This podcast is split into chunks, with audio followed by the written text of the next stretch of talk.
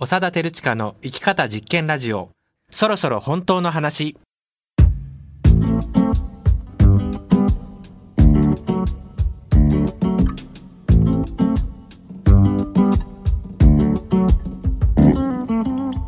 こんばんは長田照親です。様々な新しい生き方働き方コミュニティが生まれてきています。社会やたまたま所属したコミュニティに無理して自分を合わせるのではなく自分らしくありのままの自分として生きるためにはどうすればいいのか。この番組ではそのためのアイデアを紹介したりそれを阻む常識や社会通念というものを楽しく疑っていきたいと思います。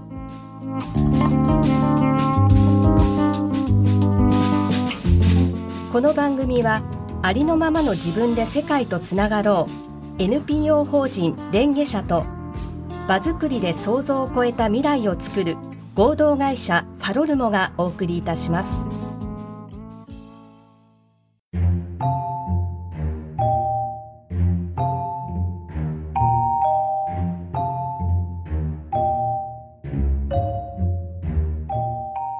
えー改めましてこんばんは長田照親です。アシスタントの原志保です。はい、えー原さんもうね、えー季節もだいぶ新年度と言われたところから5月になって5月もまあ終わりに差し掛かってという感じなんですけどどうなんでしょうね？あのー落ち着いてきたんですかね？世の中はね。どうですかね？新しく会社に入って、はい、ちょっとこう緊張した4月が過ぎうて、ん、ゴールデンウィークもゆっくりお休みをいただいて、うんうん。今どんな心境でねフレッシュマンはいるんでいしょうかねるんでしょうね。うんあの、もう全然自分がそういう、まあフレッシュじゃないし、フレッシュじゃないし、まあ正直新年度ですねとか、あの、言ってるだけなんですよね。あんまり自分は年度関係ない。ね私もそうですねえ、はいそこがこの番組の問題点ですよね。そういう人が揃っちゃってるっていうことですね。まあでも、まあ、5月だと体の調子も心の調子もちょっと悪くなる人も多い時期ですよね。うんね、5月病なんて。今でもっていうか、いつでもありますよね。よね5月に限らず11月でも12月でもね、調子が悪くなっちゃう時ありますけど、やっぱりこう新しい環境に馴染めないなとか、あとなんだろうな、馴染んだけど、いいのかこのまま馴染んでみたいな。うんうんうんあ、なんかそういうことを言ってる新卒の子がいるんですよ。知ってる子なんですけど、はいあの、インターンシップで来てたある子がですね、いいのかなみたいなね、ことを言ったりしてましたね。うん馴染んでいいのかみたいな。ねいいんじゃないですか？いいじゃないですかね。ね はい。ちょっと今日はね、そんな5月なって、ああ、こんなだなとか6月来て、これからどうしようかなみたいな時に、えーちょっといいかなっていうね、テーマを選んでみました。はい。それでは今回のテーマを教えてください。はい。居心地が悪くても我慢すべきだと思いますか？はい。どうですか？居心地が悪くても、えー我慢すべきだと思いますか？原さん。まあ、これ、どこの場所っていうのも関係あると思うんです。うん会社はいなのか、はい家なのか、うん。どこかこう趣味の集いなのか、そうですね。ね、いろいろあると思うんですけど、うんまあ、私は我慢すべきではないと思いますけど、うんうん思いますけど、はい。いきなりもう熱いですね、いきなり。うん、思いますけど、うん。でもその状況ってあるじゃないですか。はいはいはいはい。だから、何とも言えないです。はい。なんとも言えない。はい思うけど、なんとも言えないっていうね。まあそうですよね。あのさ、もちろん居心地がいいって感じるも悪いって感じるも、まあもちろんそれも一人一人違うし、だからどうするっていうのもね、結局一人一人のあの決断なんですけど、あの、でもみんなどうしてんのかなと思って、えー居心地が悪い時に。えー例えば、その、えー学生さんだったら、学校行ってる、その学校が、えー居心地悪い。高校生ぐらいまでなんてもうクラスっていうね、あの、3、40人ぐらいの空間に、よく行ってたなと思って自分が。小学生見て、あ、偉いなって唯一思うのが、毎日同じところに、まあね、いろんな子がいるんだけど、でも、多くの子供たちが毎朝学校に行って夕方までいるじゃないですか。うんできるかなと思って。い今、もし戻ったら、はい。どんなそのモチベーションや、モチベーションってのもあれだけど、どんな気持ちで言ってたのかなと思うんですよね。そうそう、だから学校にしても、えー職場、えーにしても、今日はなんか、あの、オープニングでは新卒のね、えーフレッシュマンみたいな話しましたけど、別にフレッシュじゃなくたって居心地悪い時は居心地悪いから、そういう時なんかみんなどうしてんのかなと思って、なんかいますか周りに我慢ししている人とかしてない人とか。原さんの周りは我慢してる人います？結構皆さん、ん。ああの、ストレス発散の場を見つけて、はい。吐き出してる人が多いので、私の周りは、うんうん。スポーツをしたりとか、お酒飲みに行ったりとか、はいはいはい。みんなで話す場を設けたりとか、うんそういう人が多いので、うんうんうんその居心地の悪いところに留まってる人が結構いますね。なるほど。はい。居心地の悪い場から脱出しようっていうんじゃなくて、そこはちょっと今、いろいろあって、そこはそこにいるしかないけど、まあちょっとバランス取るためにみたいなことですね。すね。なるほど、なるほど。うん僕もね、あの、居心地が悪いなっていうふうにはっきり感じた、まあ、いろんなところで感じてるんですけど、えー、いろんなところで。過去にね、はいえ過去にいろんなところで感じてきたんですよ。はい。で、今思いついたんですけど、あの、中学に入って、テニス部に入ったんですよ。軟式の。はい。で、先輩後輩みたいな、あの、部活的な。ね、中2より中3が偉いってのは、今にして思うと、なんか本当に軽いめまいをね、覚えるような 話ですけど、やっぱりなんかちょっとね、神様のちょっと下ぐらいが中3みたいな感じにこう見えるっていうか、あのそういうとこ入って、面白くなかったんですよ。面白くなくて、うんで、もうやめようかなって思ったけど、やめようかなっていうのも、あれ言えないんですよね。理解してない表情うんでいらっしゃいますね。えやめただかいんだったらら、やめればいいじゃないだか。から、そういう人もいるけど、ね、そういう人もいるけど、うんいや、やめたいなって自分が思ってるってことを、まず、周りに言えないんですよ。周りにっていうかね、あの、秘密とかそういうことじゃなくて、やめたいって思ってるってことが認めがたいんですよ、自分で。みんな楽しく部活やったり、ええテニスだから、テニス上手くなってってんのに、なんか俺はもうやめようかなって思っちゃってるよ。みたいな。あもしかして自分に負けたと思ってんじゃないですか？もう自分にも負けてるし、世間にも 負けた、みたいな。そんな歌ありましたあね。りましたね。はい。そんな感じだからまず人に言うだけでも大変でしたね。親に言ったのかな、その時は。うん友達かな、どっちかに先に言って、で、口に出すと、あの、ちょっと楽っていうか。で、夏休みぐらいかな。大して言ってないんだよね。た 一学期だけじゃんね。まあでも長い、ね、子供にとっての何ヶ月って長いから、うん中1行ったって子供だからまだ。それで、えー顧問の先生にドキドキしながら、すいません、こういうわけでって、まあ、あの、言いに行って、おそそうなのか、みたいな。で、ずるずるっとやめたっていう。のがあの、我慢した方がいいのになと思いながら我慢しなかったっていう僕のあの、記憶ですねう。ー んね、もう今明らかに僕の前に何て言ったらいいのかわからないって人が座ってるんですけど、あのそういう人もいるんですよ。いや、いると思いますよ。だって、ほら、えー何でした石の上にも3年とか言うじゃああ、ないです言いますね。はいか。はい。ね。なんかそういうふうに、原さん自分で3年はみたいな感じで、えー嫌だけど頑張ったみたいなこととか、ご自分はないですか？3年といううか、ん。3ってやっぱりキーワードだと思うんで、はい。3ヶ月でもうんとりあえず続けた方がいいんじゃないかって、私の中では思3ヶっ月。てるなんるほどですよ。。割と短めですよね。三三まあいいですよ。みでも3日じゃだダメなんですだね。から、長田さんははい、テニス部3ヶ月は続けたわけですから、続けましたね。まあ、頑張ったんじゃないですか。ありがとうございます。こんなとこで自分がこう許されるとは、みたいな、えー感じですけど。そう。まあ、なその時に、だからなんでやめ、自分に負けちゃうんじゃないかと思ったみたいな話も今ありましたけど、うんなんでそういうふうに思うかですよね。我慢するって辛いことなのに我慢、だって中学生が部活やめたってやめなくたってどうでもいいじゃないですか。本当は、世の中にとっても。でも、まあ振り返るとね。そうそうそう。んんでもその時にはもう、うん何か大きなものから自分が外れていくんじゃないかぐらいの感じと、あとやっぱりその負けた感かな。えーじみんな我慢してるのに俺は、みたいな。敗北ってやつですね。敗北感みたいな感じですかね。そういうのが嫌なのかな。うんうん。でも、まあ部活ぐらいでよかったなと思って、これ会社とかだったらもっと辛いだろうなと思ってあ。そうですようね。ん。だからうん今、それこそ、いや4月に入って、まあ今ね、フライングでちょっとその前から研修なんかが始まったりするんで、うんそれこそ3ヶ月、ね、経ったか経たない3ヶ月目とか、ねそんな感じの人も多いのかな。うんね、ね新年度から働き始めた人は、うんうんなんか、結構あれかな？どうしよう、我慢しようか、我慢やめようかとか思ってるってこともあるんですかね？多分、ちょうど考えてる時期だと思いますよ。うんねえ、うんあの、あれですよね。あの、我慢をやめようと思った時に、その我慢してる、例えばそれが会社だったら会社辞めちゃうっていうことが一番、まあシンプルなんですけど、どの辺我慢かってのもありますよね。なんかすごい嫌な匂いがするとか、変なアロマを焚いてる人がいて、例えばね、はい。特殊なアロマが焚かれていて、すごい嫌な匂いがするから居心地が悪くて我慢してるみたいな時には、会社辞めなくても、ドキドキししてもその先輩にすいません先輩、そのアロマが自分どうしても、どうしても合わないですってなんか言ったら、おそうかごめんなってなって居心地良くなるっていう可能性もまああるじゃないですか。うんねうん、すごい例えですね。はいはい。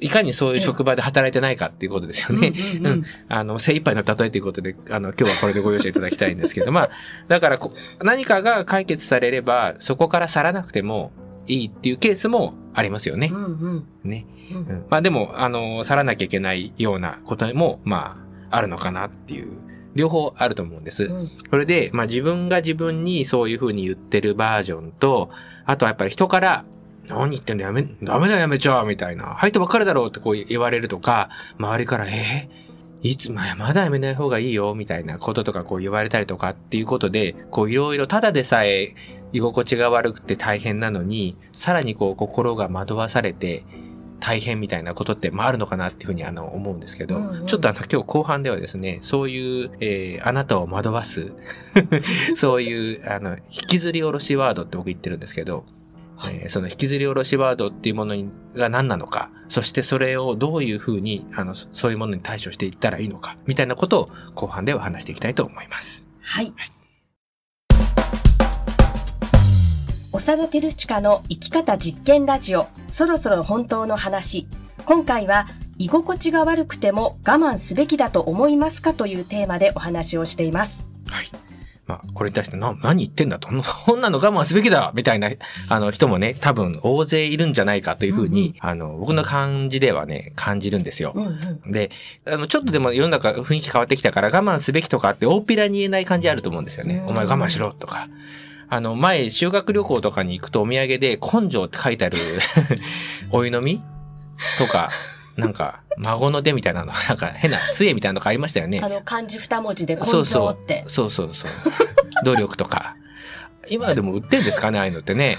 なんか、ありましたね、そういえばね。あれ、どんな気持ちで作って、どんな気持ちで買ってきたのかもうわかんないんだけど、なんかやっぱりその根性入れて我慢し、頑張れみたいなのって、こう、まだまだあると思うんですよ。で、大っぴらに言えないだけかなと思って、で、あの、さっきね、あの、引きずり下ろしワードっていう言葉を、これ僕が勝手に考えた、あの、表現なんですけど。引、きずり下ろす言葉ってことですか？そうそうそう、はい。誰かを引きずり下ろすはあ。言葉っていうのが、え、その居心地が悪くて、迷ってる方にですか？うん、まあ、例えば、えー、引きずり下ろす。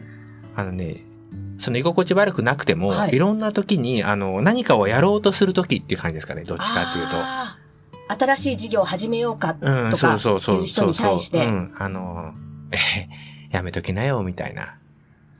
お前まだ早すぎんじゃねえの？あ、まだ早すぎるはもう、すごい典型例の一つですね。あえー何かを、例えば何かは独立して何かやろうかなとか、まあ独立とかじゃなくても何か始めようかなと思った時に、あ、でもなんかそういうのってもっと勉強してからの方がいいんじゃない？みたいな。あのね、いい人そうな顔して言うやつが多いんですよ。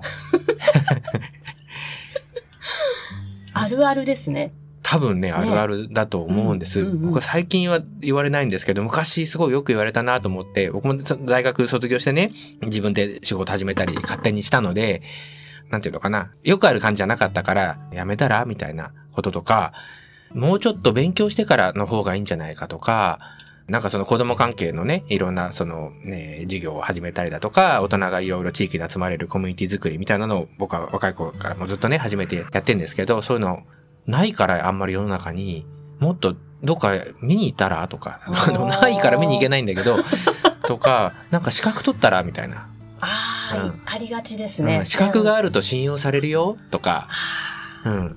あと何かな。やっぱりもっとやっぱり普通の会社に就職してそれこそ3年ぐらいは働いて社会人としての経験を積んでからの方がいいよみたいな。うんうん。今スタジオで何人もの人がうなずいてるんですけどね。あのそうそういいよって言ったりとか、うんうん。で今個人的に思うことは 全部無視してよかったなってね 心から思いますね。それを一個でも聞いてたらもう全然違うとこに行っちゃってたと思うのでうんもう全部無視してよかったなと思うんですよ。そういうね、引きずり下ろしワードに皆さんさらされてませんか？みたいなね、ことなんですよね。問いかけましたね。あ問いかけました。はい。うん。あの、だから我慢しろ！みたいなことだと、ふざけんな！みたいな感じでこう、言い返しやすいと思うんですけど、うんなんかそろそろ今の仕事を、もうそろそろ辞めて、なんか自分でで始めてみようと思うんだよね、みたいなことを言った時に同僚から、あ、そうなんだ。え、何年後ぐらいの計画なの？みたいな。そろそろつってんだろ？みたいな。なんか、え、まだ5年ぐらい先？みたいな。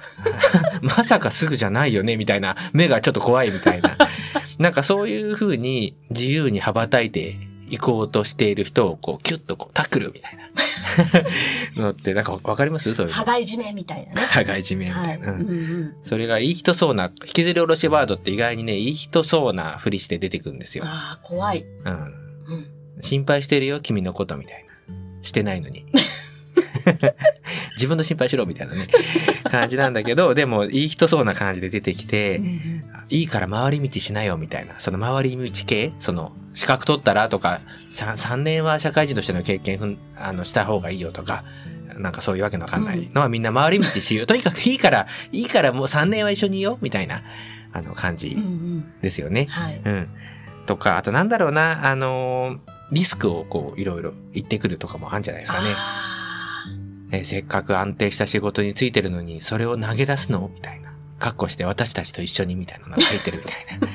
みんな投げ出すんだ、みたいな。なんかね、そういうのが引きずり下ろしワードですね。うんもういっぱい、もうバリもう言い切れないぐらいいっぱいバリエーションがあると思うんですけど、これにこうさらされた時に、例えばその我慢する環境を変えよう。ね、やめるパターンで変え、生活を変えるのもあるし、うん。さっきの あの変な例出しちゃったけど、なんかその臭いからちょっと違う風にしてほしいとか、なんかその問題ね、えーうん我慢しなきゃいけない、えー要因に働きかけて、やめないけどそこを変えていこうみたいなことって、ただでさえ大変だと思うんですよ。うん。やっぱ変えるっていうのは環境に何かを働きかけるとか、自分自身が新しい何かを始めるっていうのは、そのことだけでもエネルギーが必要うん。な時に、引きずり下ろしワードにさらされると、もうそれだけでエネルギーダウンしちゃうんですよ。うんただでさえエネルギー必要な時なのに、さらに何か言われて、もっとエネルギー減っちゃって、そんなところにですね、エネルギーを割いてたら大変だなってね、あの、思うんです。うんううんん。だから、これもちろんね、あの、原さんも冒頭慎重におっしゃった通り、ね、あの、我慢した方がいいのかしない方がいいのか、それはもちろん一人一人が決めるんですけど、いや、ちょっと何か変えようってね、自分で思った時に、おそらく引きずり下ろしワードにこう、さらされると思うんですよ。うん。うん。で、そんな時にどうしたらいいか、うん。これちょっと答えがないんですけど、僕の中でやっぱスルーするのが一番いいっていうね。あ爽やかにスルー。ーうん。えじゃあそれをこう直接受け止めちゃうとダメってことですか？そうですね。うんうん。我慢したバージョンの未来と我慢せずに次に行ったバージョンの未来っていう二つの未来がとりあえず想定されますよね。で、それぞれの未来がどうなるかっていうのは全く予測不可能ですよねう。んうんで、これがあの本当のとこだと思うんですけど、なんとなく今の未来を選ん、あの我慢したバージョンの未来の方が良さそうだよね、みたいな、そういう、あの、そっちの可能性ばっかりこう言われると、えーなんかそういう我慢してるバージョンで我慢、頑張っていかなきゃいけないのかみたいなことことばっかりがこう、えー思い浮かんじゃって、なかなかこう次に行きづらいみたいなのってあるのかなっていうふうに思うんですね。だから、あ、これって、あれ？なんかただの引きずり下ろしワードだな、みたいな。この人自分の心配してるふりしてるみたいな。でもなんかもしかしたら自由にやろうとしている、自分も自由にやりたいのに我慢してるのにこれあると思うんだけど、うん俺がこんなに我慢してるのにお前何やめるなんて言ってんだみたいな。まあそれもね、あのー普通の感情だと思うんですけど、うんそういう感情からこう放たれる引きずり下ろしワード。えーあ、これ引きずり下ろしワードだなって気づいたら、まあ笑顔でスルーするっていうね、えーそういうのもあるのかなっていうふうに、あのー思います。あと、もう一つはですね、さっきのあの僕の部活の話にも通じるんだけど、自分に投げかけるパターンもあると思うんですよ。あの誰かが言ってきたとかじゃなくて、自分で自分に投げかけちゃう。自分に問いかけるってことですか？うん、問いかけてればまだいいんだけど、あまあ、とは言ってもこんなの、でもな、やばい、いくらなんでもやばい、やばいっしょ、みたいな。本気じゃないでしょ？みたいな。ね、本気なのに、本気じゃないよなって言って、こう自分の気持ちをこう下げちゃうとか、うん。なんか、まあ、それこそ、みんな我慢してるのに自分だけ我慢しない。そんな、こんなところも我慢できなかったら、これからやっていけないんじゃないかな、みたいな。耳障りはいいけど、超非論理的な、なんかそういう言葉をこう自分にこう投げかけちゃうとか、なんかそういう自分で自分を引きずり下ろす的なことも結構あるのかな、なんていうふうにね、思います。うん本当にね、エネルギーが必要なことだと思うんですよね。うんうんなんか我慢やめるのって、我慢するのもエネルギーいりますよね。うんまあ、荒さんはあんまりなんか 我慢されてないっていうことなんで、ご存知ないかもしれないですけど、我慢は我慢ですごい、だって座ってるだけでも大変なんだもん、我慢してるってことは。トイレの話じゃないですよね。違います違いますね。はい。黙って座ってえお茶飲んでるだけでも我慢してる時はもう全部辛いんですよ。もう何もかもが辛くなるんですよね。そう、呼吸してるのも大変だから、我慢してるのってものすごいエネルギー必要だと思うんですよ。うんまた同時になんかやめて次に行こうっていうのもすごいエネルギーが、うんまあ必要。うんだから、そんな時に、まあ周りの人はまあどうでもいいっちゃどうでもいいんだけど、自分自身のこととかね、あるいは何かそういうふうにやろうとしてる人を応援したいと思った時に、まあできれば引きずり下ろしワードじゃなくて、反対側って何でしょうね？引きずり下ろしワードの反対。なんでしょうね。ね、言葉としてはシンプルだけど、これ今考えてるんですけど、あの、まあ、励ましワード、うんうん、普通になっちゃうけど、うんうんうんうんね励ましはやっぱ常に必要なので、まあ、引きずり下ろすよりは励ましワードを、まあ、かけてもらった方が、まあ、自分だったら、ただでさええーエネルギーがいる、助けがいるときに、あできるかどうかわかんないけど、でも頑張ってみたらとか、失敗したらまた考えればいいじゃんなんて言ってもらったら嬉しかっただろうな、みたいなね、うんふうに、あの、すごく思うので、まあ自分に、自分自身にこう、ね、内的対話っていうのかな。自分の中で口には出さないで言ってる言葉であっても、まあ相手に言う時であっても、なんか引きずり下ろし系だとやっぱり気持ちも下がって可能性も小さくなっちゃうので、うんなんか励ましワードに変換していけたらな、なんていうふうに、えー思ってます。